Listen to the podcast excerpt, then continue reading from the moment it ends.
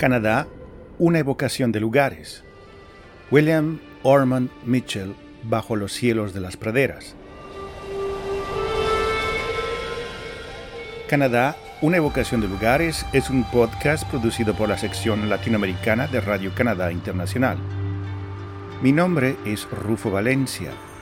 Les invito a recorrer juntos aquellos lugares, calles, ciudades y locales que han quedado grabados en los textos de algunos autores canadienses.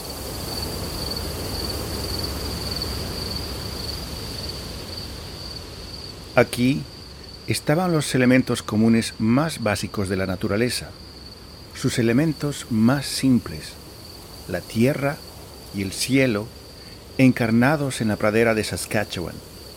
Se extendía con toda su inmensidad alrededor del pueblo hasta perderse en la lejana línea del cielo, pradera resplandeciente bajo el sol de junio, esperando la infalible visita del viento, suave al principio, apenas acariciando las largas hierbas y les daba vida. Más tarde se convertía en una larga ráfaga de calor que levantaba la negra capa vegetal de la tierra y la amontonaba en las fosas que bordeaban los caminos o la acumulaba en gran cantidad contra las vallas. En la pradera, el ganado permanecía quieto junto a los abrevaderos de lodo seco, sin agua para ellos. Allí donde el blanco de los álcalis bordeaba el curso del río, un hilo de agua se abría paso hacia el pueblo visible en el horizonte. Los sauces plateados, cargados de polvo, crecían a lo largo de las orillas del río, perfumando el aire con su olor a miel.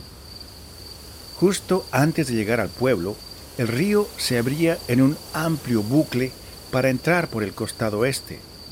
Habitado por unas 1800 almas, el pueblo había crecido a ambos lados del río a partir de la semilla de una cabaña construida por un granjero en la primavera de 1875. El pueblo estaba compuesto en gran parte por construcciones con techos altos y a dos aguas cada uno con una extensión de césped al frente y un jardín en la parte trasera. Las casas estaban alineadas en avenidas con nombres propios de las praderas, Bison, Riel, Capel, Blackfoot, Fort. Las aceras de cemento se extendían desde la primera hasta la sexta calle en la esquina con McTaggart's. Desde allí, en lugar de acera, había una tarima de madera que llegaba hasta donde comenzaba la pradera. Así empieza la novela Quien ha visto el viento, escrita por el autor canadiense William Orman Mitchell y cuyo título se inspira de un poema de la autora inglesa Christina Rossetti. At 12 I was taken out of school and I was the only child alive. A los 12 años me sacaron de la escuela. Yo era el único niño que existía entre las 9 de la mañana y las 4 de la tarde en las calles del pueblo de Weyburn, en Saskatchewan. Era como si un gigantesco pájaro negro habría hecho desaparecer a todos los habitantes de Weyburn, a todos los habitantes de Saskatchewan. Yo era el único niño viviente. Y esto me llevó a salir a caminar por las praderas.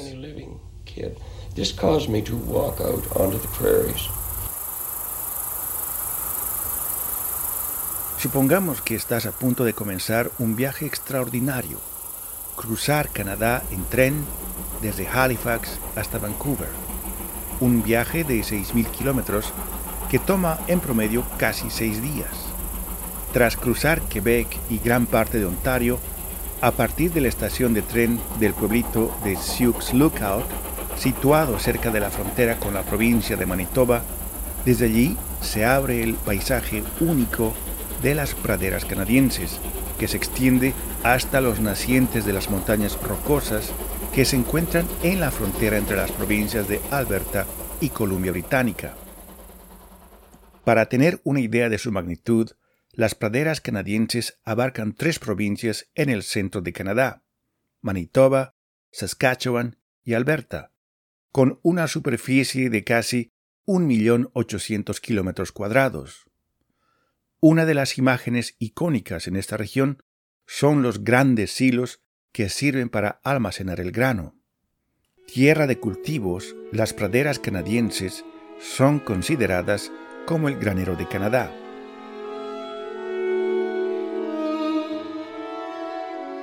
Es en el espacio geográfico de un pueblo de Saskatchewan que se desarrolla la novela Quien ha visto el viento, publicada en 1947 y escrita por el autor canadiense William Orman Mitchell, nacido el 13 de marzo de 1914 en el pueblito de Weyburn, en la provincia de Saskatchewan. En ese entonces, ese pueblo debía tener unos 3.000 habitantes. Allí, las temperaturas pueden alcanzar en verano un promedio de 27 grados centígrados y en invierno pueden bajar a los 20 grados bajo cero. Tras vivir sus primeros años en las praderas, William Ormond Mitchell vivió por cuatro años en California y Florida para recuperarse de una tuberculosis contraída en su infancia.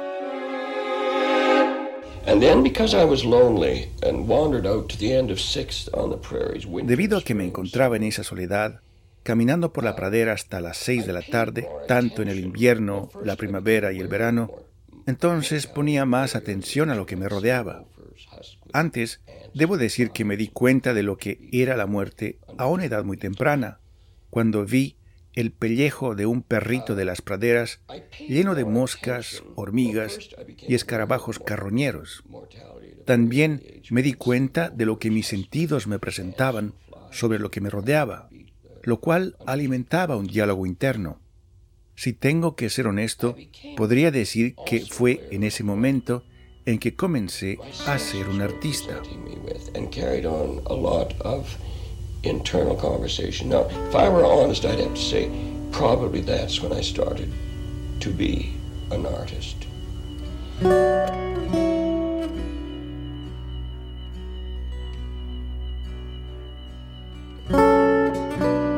En 1944, Mitchell se instaló en la pequeña localidad de High River, en la provincia de Alberta, donde permaneció hasta 1968. También vivió por algunos años en Montreal y Toronto, donde fue editor de la revista Maclean's y posteriormente fue guionista en el difusor público canadiense CBC. Quien ha visto el viento nos presenta a Brian Sean McMurray O'Connell, un niño que vive en un pueblito de las praderas. A sus ojos, el viento en esa región es una presencia constante y se convierte en una especie de lenguaje a la vez físico y espiritual para entender el mundo. Estamos en la década de los años 30, período de la Gran Depresión en Canadá. En la presentación de su novela, William Orman Mitchell anota lo siguiente a modo de explicación sobre el tema de su novela. Muchos intérpretes de la Biblia creen que el viento es un símbolo de la divinidad. En esta historia, he tratado de presentar con simpatía la lucha de un niño para entender lo que aún desgasta a los hombres maduros y cultos, el significado final del ciclo de la vida. Para este niño, ese significado se revela en momentos de visión fugaz de realidades como el nacimiento, el hambre, la saciedad, la eternidad y la muerte. Son momentos en los que un corazón inquieto busca hallar el sentido del mundo y en los que la cadena de la oscuridad se rompe. Esta es la historia de un niño y el viento, escribe William Orman Mitchell. La novela utiliza como epígrafe algunos versículos del Salmo 103. Los días del hombre son como la hierba, como la flor del campo, así florece. La azota el viento y deja de existir ni se sabe siquiera dónde estaba. La novela va pintando escenas de la vida en un pueblito de agricultores bajo el sofocante peso de la iglesia, afiebrada en su campaña contra el alcohol.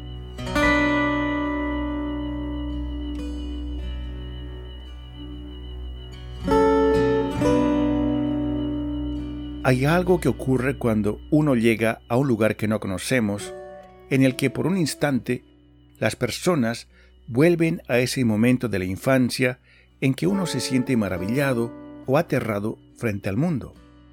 Mitchell explora ese terreno presentando momentos en los cuales su personaje principal, un niño de seis años, aprende que la muerte hace parte de la vida, desde la muerte de un pájaro que el niño quiere cuidar, pasando por actos como cazar y matar a un perrito de las praderas, o ser testigo de la enfermedad y la muerte de su padre, el boticario Gerald O'Connell, en cuyo entierro el cura del pueblo pronuncia esas palabras. Los días del hombre son como la hierba, como la flor del campo, así florece, la azota el viento, deja de existir, ni se sabe siquiera dónde estaba. Un fragmento que tiene sentido en una geografía sujeta a los cambios de estación, en los cuales se pasa de la siembra a la cosecha, de la primavera a los largos y duros inviernos.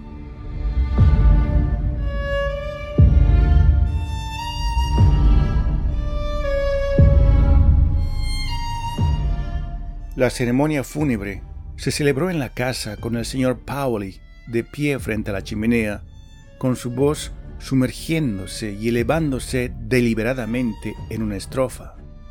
Dijo, entre otras cosas, que Gerald O'Connell había sido un buen hombre.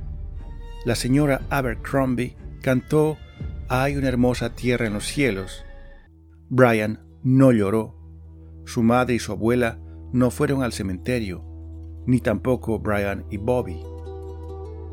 Después de que todos los asistentes se marcharon, él se quedó de pie ante la casa, sintiendo dentro de sí una inexplicable mezcla de añoranza y pena que iba en aumento bajo la claridad del día de otoño, sintiendo un anhelo que se hacía más intenso a medida que se agitaba la brisa y sentía en la mejilla la tibieza del sol que se iba apagando en el horizonte. Sintió el olor a hojas quemadas y al otro lado de la calle vio el humo azul que subía lentamente. Las hojas de los árboles iban cayendo despacio, dejando ver las ramas desnudas. Huesos de la suerte, pensó, se curvan como los brazos del hueso de la suerte. Observó una hoja de álamo junto a su pie, ancha y lisa, con el peciolo más ancho donde la hoja se unía al tallo, si una persona va a llorar, lloraría en un funeral. En toda su longitud, su caminata fue entre la luz y la sombra. Algunas cuadras más abajo, donde los árboles del follaje amarillo daban paso a los setos, los árboles formaban un túnel con el disco redondo de la luz solar en su punto más distante, allí donde estaba el final de la pradera. Brian comenzó a caminar hacia él ya no le vería nunca más. Él había sido su padre y ya no le vería más. Sintió un cosquilleo en la nariz y la frente. Se pasó la mano. El cosquilleo persistía. Los largos hilos de las telarañas que flotaban en el aire eran invisibles hasta que la luz del sol los hacía visibles, reflejando su brillo en toda su longitud. No significaba que no había amado a su padre, miró un grupo de flores de diente de león al lado del camino como cojines con alfileres, cada uno con un borde desordenado por debajo.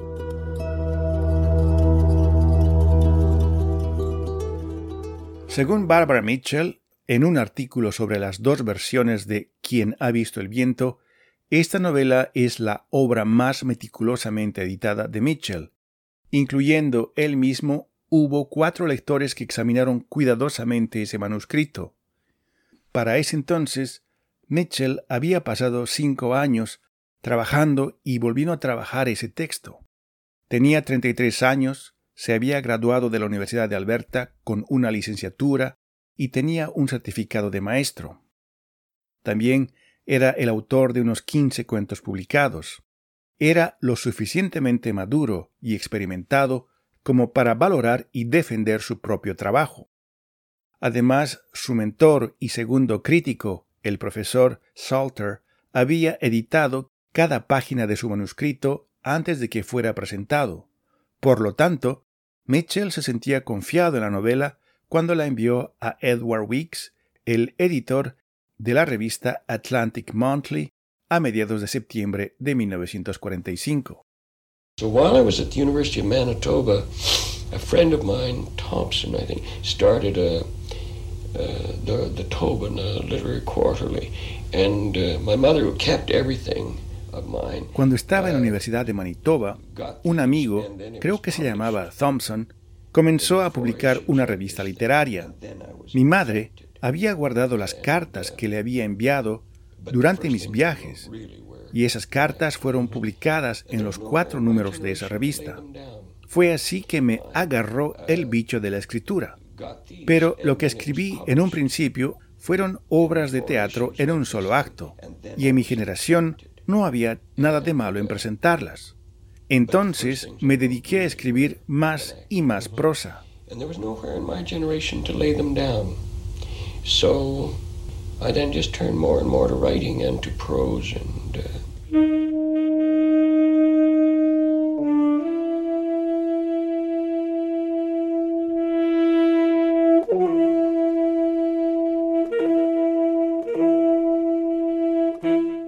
La diferencia con las novelas urbanas escritas por Mordecai Richler o Hugh MacLennan es que la novela de Mitchell presenta una relación más íntima de sus personajes con el paisaje y la naturaleza. La pregunta que tiene el niño es saber si todo lo que ocurre a su alrededor, en su mundo, tiene sentido.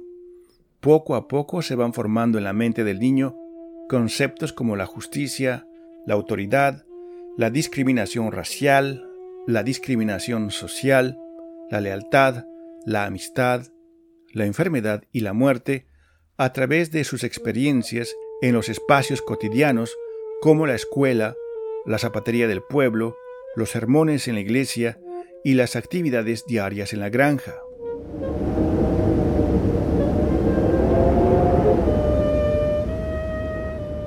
Fuera de la habitación de su abuela, recordó la alondra de la pradera que había cantado el día en que no pudo llorar. Lo recordó con una nostalgia dolorosa que se esforzó por mantener dentro de sí mientras bajaba las escaleras y tomaba su abrigo y bufanda de una percha en el pasillo. La nieve, recién caída, crujió bajo sus pies. ¿Por qué se moría la gente? ¿Por qué se acababan? ¿Qué tenía de bueno ser un ser humano? Era horrible ser humano. No era nada bueno. De un color del plumaje de los gansos grises, el cielo de la pradera tenía una suavidad indeterminada que se fundía invisiblemente derramándose sobre el blanco de la tierra. Caminó por la pradera sus tobillos girando sobre la superficie congelada de los campos de hierba tronchada y rastrojos del verano. Nada vivo se movía, y solo vio las huellas de los conejos como fichas de dominó, los rastros del paso de un coyote marcando un sendero, las exquisitas huellas de un urogallo. Estas cosas llenaron su mente contra su voluntad. El sol que brillaba en las ramas de un rosal silvestre le llamó la atención. Mirando más de cerca, vio que estaba lleno de cristales de hielo, cada uno de ellos puntiagudo y veteado, todos ellos creciendo lejos de él. Pateó la rama y vio cómo la escarcha caía en una lluvia blanca. Volvió a mirar la pradera. Toda clase de gente había muerto. Estaban muertos y se habían ido. El zumbido de los cables telefónicos llegó a él, apenas perceptible en la quietud, apenas escuchó un sonido, quizá algo más que el pulso de la electricidad en los cables. Miró hacia los cables bordados con la blancura de la nieve, siguiéndolos con la mirada de poste en poste hasta el borde de la pradera. De cada persona se extendía una larga línea por cientos y cientos de años, una persona se conectaba con otra.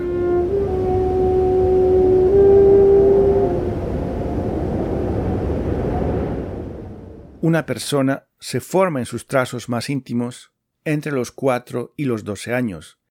Ese es justamente el período que la novela Quien ha visto el viento presenta sobre la vida de su personaje principal, Brian O'Connell.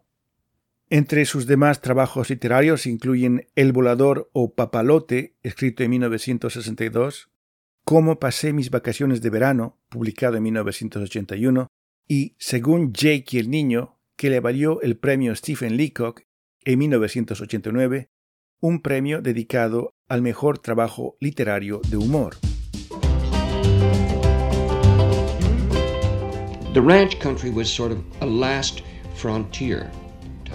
Las regiones rurales se convirtieron en una especie de última frontera. Yo encontraba este mundo encantador, de veras me gustaba. Como escritor, para mí era terriblemente importante encontrar personajes coloridos. En los 24 años que llevo viviendo en Alberta, he encontrado que ese número de personas interesantes está desapareciendo poco a poco.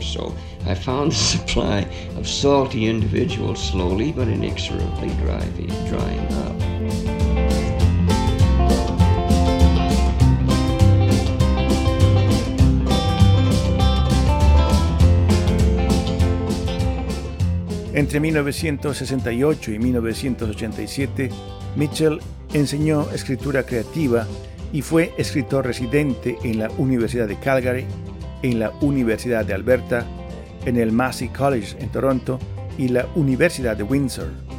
En 1973, William Orman Mitchell fue nombrado miembro de la Orden de Canadá.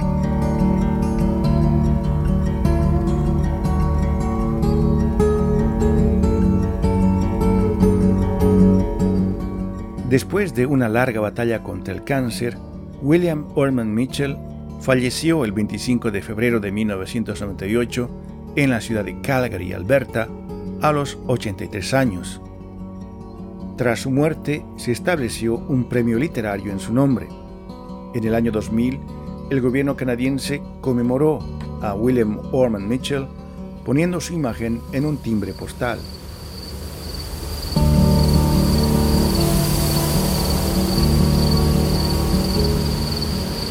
La visión de las praderas canadienses es inolvidable. Ante su magnificencia se puede entender lo que dicen los pueblos indígenas en Canadá sobre la Biblia. Ellos no necesitan un libro sagrado porque la naturaleza, con toda su maravilla, es ya su más grande texto espiritual.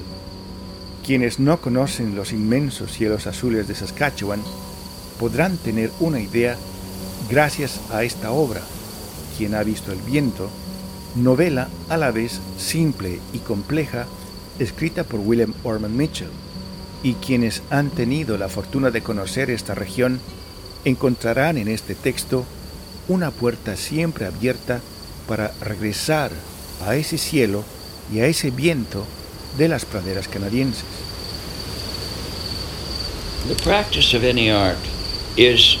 One of the few things that humans do that does not involve an adversarial conflict. It is done for its own sake. La práctica de cualquier arte es una de las pocas cosas que los humanos hacen y que no involucra un conflicto entre adversarios. Se hace arte por el gusto de hacerlo.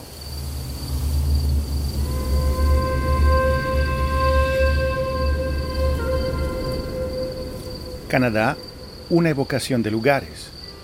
William Ormond Mitchell, Bajo los cielos de las praderas.